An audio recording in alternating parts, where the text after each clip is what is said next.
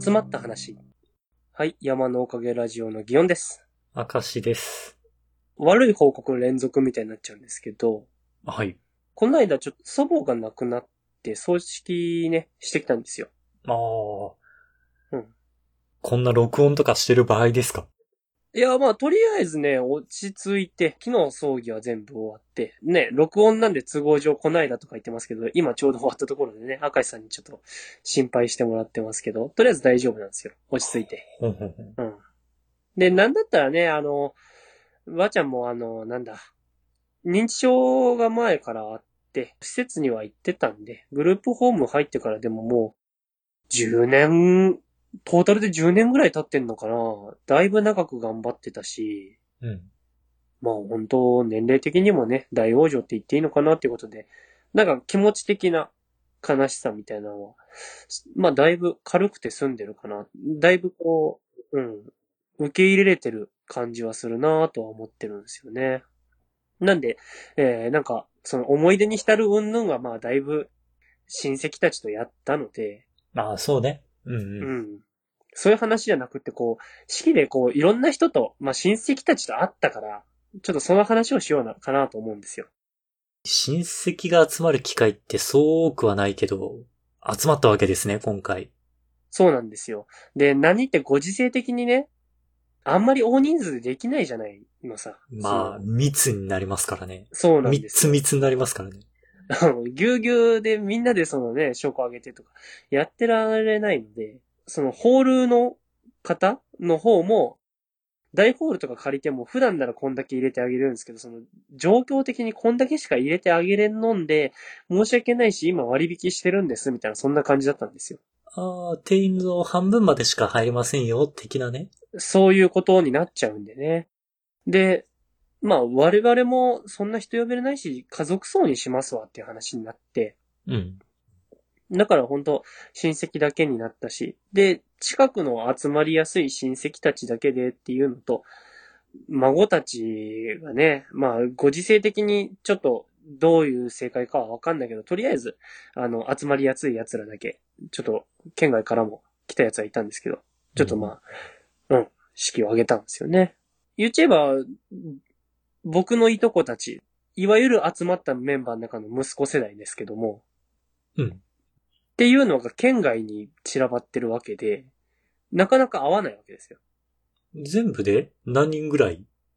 えーっと、まあ、3家族分なんで、えー両親、両親3セットで、まあ、6人じゃないですか。?3 セット。はい。はい。両、両親3セット6と、うちから、えー男兄弟2人。で、別の親戚のところの、えー娘さんが1人ずつ。なんで、まあ、子供側は4人か。だからトータル10人ですね。うんうんまあ、あんぐらい集まるぐらいがなんかちょうどいいですかね。なんかこう親戚の集まりみたいな話で言えば。うんうんうん。あんま大規模になりすぎずね。親は兄弟間で適当に話してるだろうし。うん。ぐらいしてもらうぐらいがちょうどいいなって思うし。あのね、ちょうどいいんですよ。あの、6人ぐらいとかだと、あの、絶対に会話に参加しなきゃいけないなって空気になるんですけど、10人ぐらいまでね、親戚いると、あの、隅っこの方にいれば僕気配消せるんでね。なんか食べとけばいいし。そうそうそうそう。食べてたりとか、なんか、なんか連絡来たような顔しとけば大丈夫なんですよ。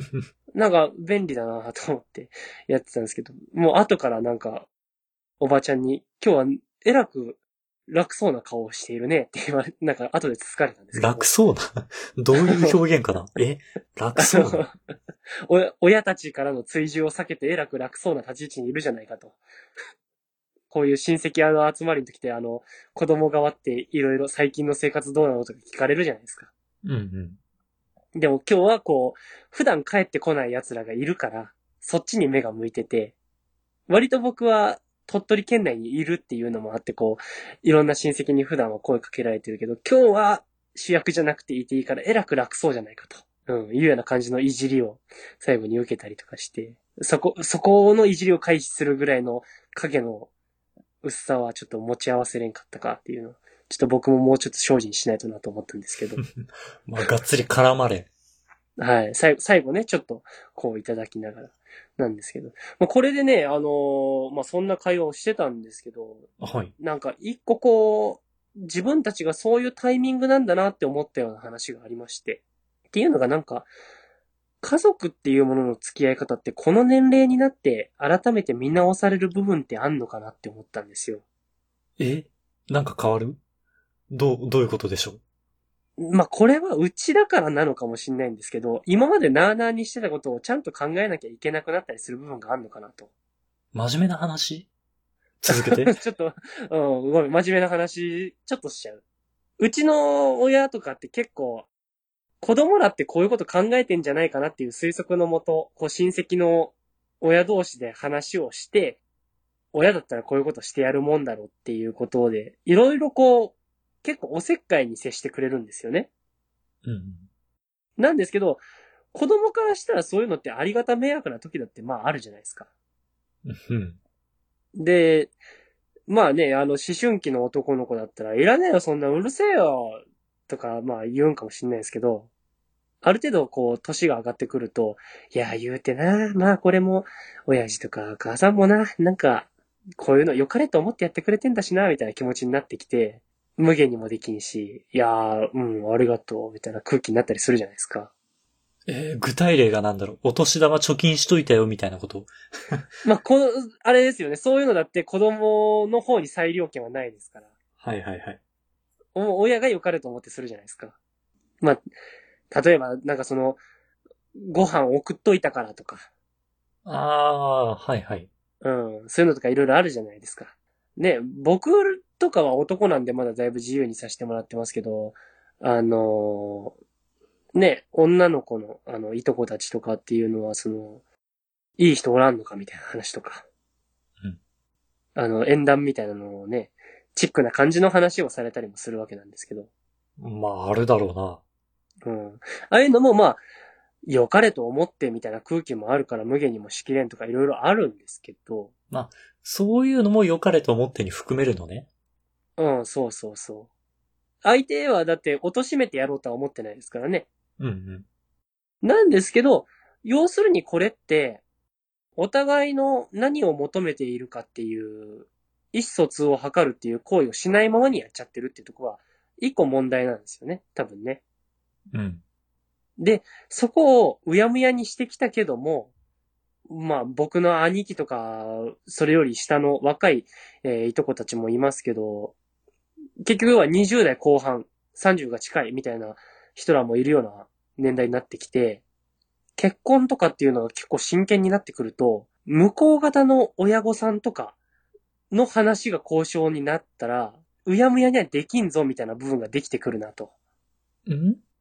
向こう型があるから、今まで内輪ではやっていたけれど、内輪では我慢していたけれど、うん。なーなーで、まあ良かれと思ってかしゃあないなって自分一人が、えー、我慢すればいいことだったのが、これから結婚の話とかを進めていくために関わっていったら、いや、向こう方にも迷惑かかるけん、それは良かれと思ってもやめてくれっていう部分がどうしても出てくるぞと。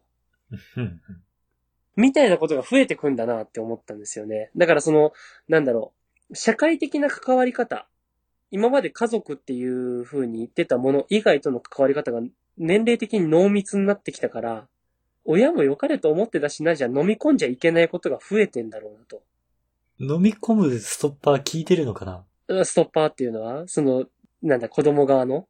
いや、親側の、ああ、その気をつけなさいって言われて気をつけれるのかって話？さすがに気をつける。いや、でも、わかんないから、気をつけてねって言うけど、わかったって言われても、信頼できないよね。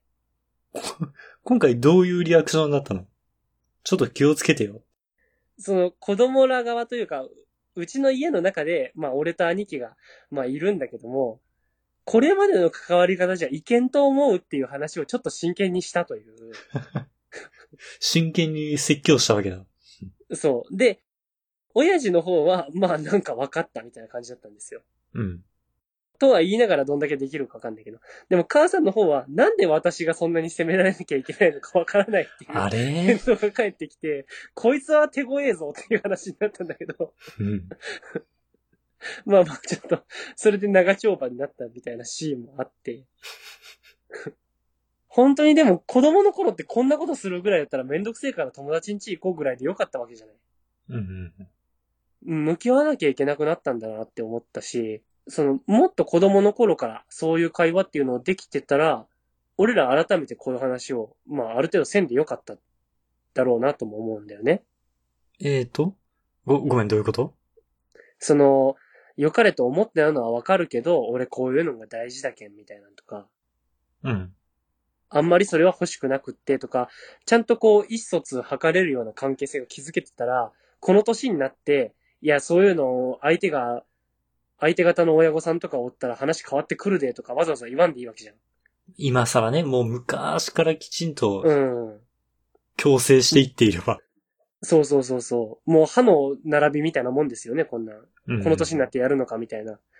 で、親側だって絶対しんどいわけでさ、この年齢になってからそういう関係性再構築するの。そうね。だから子供の頃にちゃんとそういう話しとくって、お互いにとって大事なんだなって、こう、後の祭りになっては我々感じたみたいな話ですね、これ。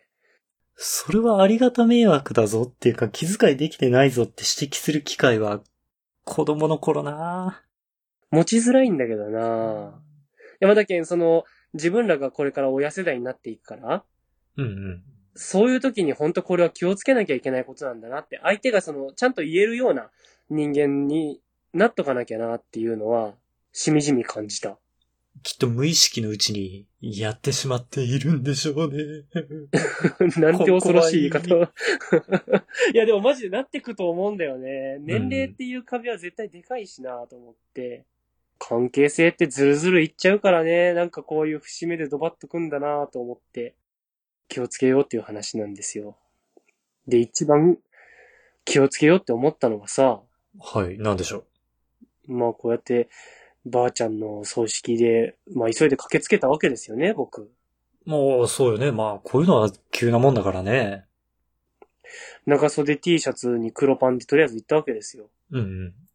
一応ね、なんか家族層とはいえ黒パンぐらい履いてるかって黒いパンツ履いてたんだけどさ、うんうん。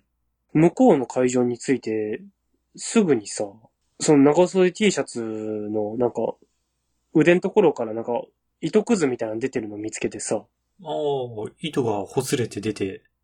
なんかこれ気になるなと思って。でも、こういう時って、あの、本当はね、ハサミで切った方がいいじゃん。そうね。うん。けど、まあまあ、ちょっとめんどくさかったのよ。その、なんか忙しいとか思ってたしさ。だから、あの、ピーって引っ張ったんだよね。あるある。うんうん。うん。で、ピーって引っ張ったらさ、なんだ、その腕周りの半分ぐらい破けちゃったの。その、なんかこの、半周したのよ。あの、裂け目が。そんな行く？そんな大事な一本だった？その糸。うん。もうこれ無理だ。こいつはもうこっから先隠し当選切れんわと思って、あの、早々に T シャツ着替えることになったんだけど、で、着替えて、で、ああ、なんか、幸先悪いなとか思ってたら、パッて見たら、あの、ズボンの、ちあの、尻ポケットうん。のところが破けてて、立て続けに。うん。あの、ポケットが、あの、尻ポケットの方チャックがついてるやつなんだけど、その、チャックの下のラインがね、なんか、こう破けちゃって、その、白い、そのポケットのなんか、下地というか、がそのまま覗いてるみたいな、白いパンツ見えてるみたいな感じの状態になってて、ゲさん、黒いパンツ履いてきたのにし、白いパンツ見えてるみたいな。うんなんか、ありゃーと思って、こ これは、これはダメだって、もうあの、ついてしばらくでもう速攻全アイテム変更しなきゃいけなくなったっていう。これ、もしかしたらなんかばあちゃんがなんか言えなかった何かあったんかなって、俺に、溜め込んでたやつを身をもって教えてやろうと。もうこ、ここ、お前そういうとこだぞみたいな感じで、こうほつれた糸をちゃんとハサミで切らないとこだぞって。そんな豆さも持ってないあんただから、みたいな感じをされたんかな、みたいな。うん、でもそのタイミングで破けたのもあって、兄貴が俺に新しいパンツ買ってくれちゃったけん、俺ラッキーだったかな、みたいな。ここでも不幸中の幸いみたいな。うん、なんかね、わかんないけどね、起きてるんですよね。いや、ちょっと関係性は早めに見直した方がいいんだろうなと思った教訓でした。憧れた話、唐突なんですけど、なんでしょ明石さんは何かに憧れた経験はございますか？う。難しいなぁ。ええな、ない感じですかね。パッとは浮かばない。すごいなぁと思うことはあれど、憧れる？憧れるって自分もそうでありたいなって思うってことでしょ？そういうことですね。感化されて自分もちょっとそれよしちゃったみたいな。なんか、これを聞きたいのがですね、はい。振り返ってみたら割と僕そういう経験が多かったように感じたんですよ。ギョンさん多いですか？なんか、例えばがある？1個目なんですけど、えーっと、小学校くらいかな、あの頃って、将来の夢、お医者さんですみたいな感じで言ってたんですよね、僕。うん。お医者さんですって言ってたんですけど、本当になりたかったのは動物医なんですよ。同じ医療の道でもね。うん。で、なんでなりたかったかって言ったら、ドクター・ドリトルっていう映画を見て、ああ、いいなーってなって、憧れたからなんですよね。そのドクター・ドリトルは何なんかと言いますと？えっ、と、ざっくり言うと、そのなんか、えっ、と、獣医の主人公が、急にこう動物の言葉わかるようになっちゃうんですよね。うん。で、今までこう自分が診察してた動物とかがどういうことを喋りながらその受診するかとか、こいそいつがどんな性格なのかみたいなことが急にこうわかるようになっちゃってみたいなコメディチックな映画なんですよ。うん。癖が強い動物たちが出てきて、なんかアルチューの猿とかね。で、アルチューの、アルチューのお姉の猿とかね。まあ、うんそういうキャラが濃い奴らが出てくるんですけど。その映画を見て、うわ、このドリトル先生がかかっこいいなと。うん。なんか、ドーリトル先生がかっこいいだけじゃなくて、なんかこういう、なんだろう、それぞれ、まあ言葉が伝わらんにしても、そういう人たちに向き合って何ができるかなって頑張るみたいな、その空気感がなんかすごい素敵だなと思った気がするんですけど、そんなような記憶なんですけど。うん。で、いいなって思って、その獣医になりたいと、多分僕は言ったんですよね。うん。で、、言ったつもりなんですけど、多分、その、ドクターっていうのが何なのかっていうところから直結して医者としか僕認識できてなくって、うん。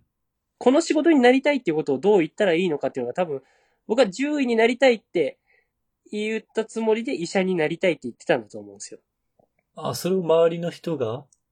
その、うん、獣医になりたいですっていうつもりで僕は医者になりたいって言うんですけど、言葉だけ受け取った親たちは、この子はなんか何かの影響か知らないけど、急に医者に目覚めたってなったわけですよね。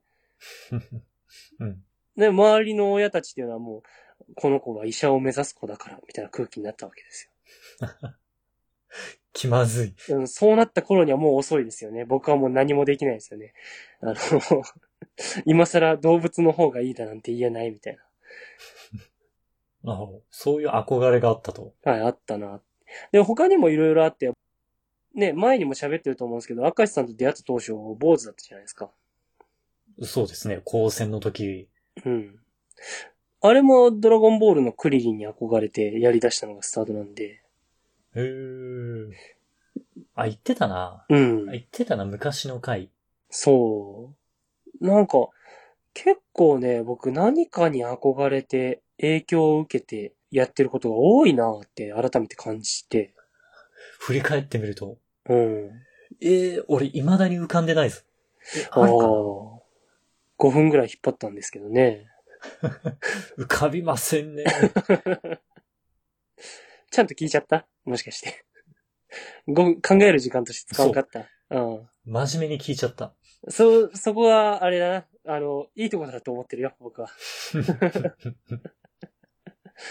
いや、でも憧れってなんかいろいろ、これがね、どうなんだろうと思って、多いなって自分で、思ったより自分影響を受けてるなって思ったんだけど、みんなその、なんか憧れがあってやるって普通なのかな普通じゃないのかなって気になったから、赤石さんってあんのかなって聞きたかったんですよ。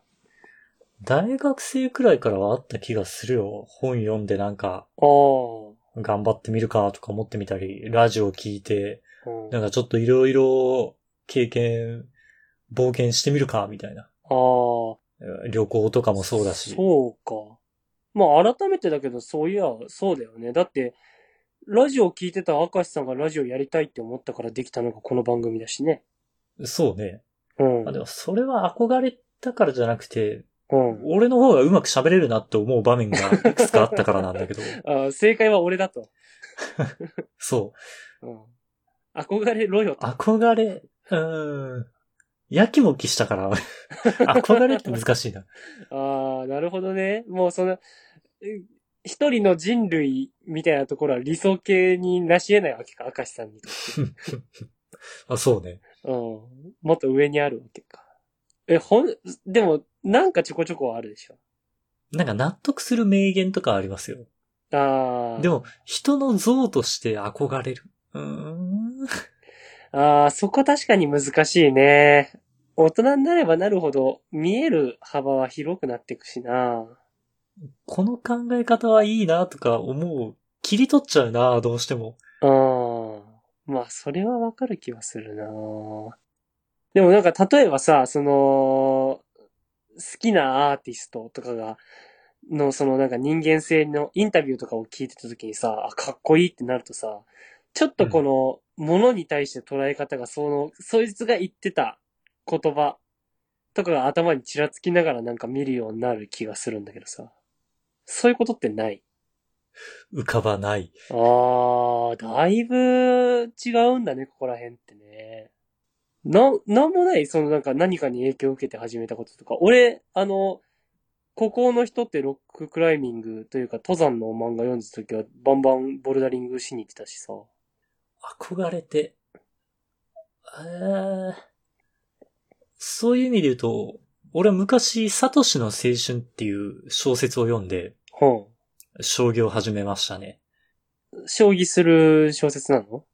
そう、えっ、と、もう亡くなった方なんだけど、えっ、と、うん村、あ、名字が出てこない。村山聡っていうプロ棋士がいたんですよ。ほえーその人は持病持ちだけど、すごく強くなっていって、羽生さんと同じぐらいの世代なんだけどね。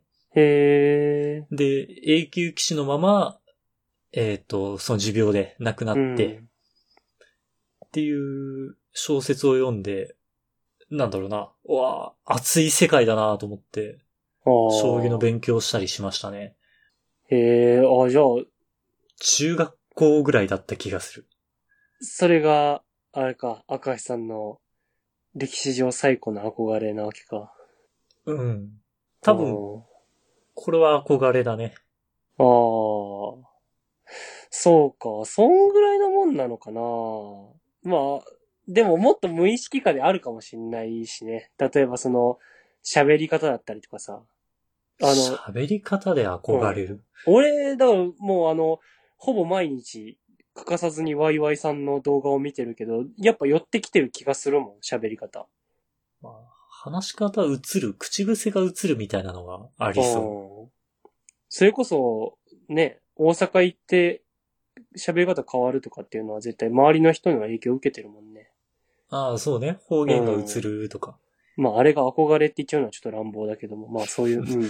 それは憧れてはないけど、嫌でも映っちゃう。うん、そうね。なんかもう伝染したみたいなもんだからね、それはね。うん。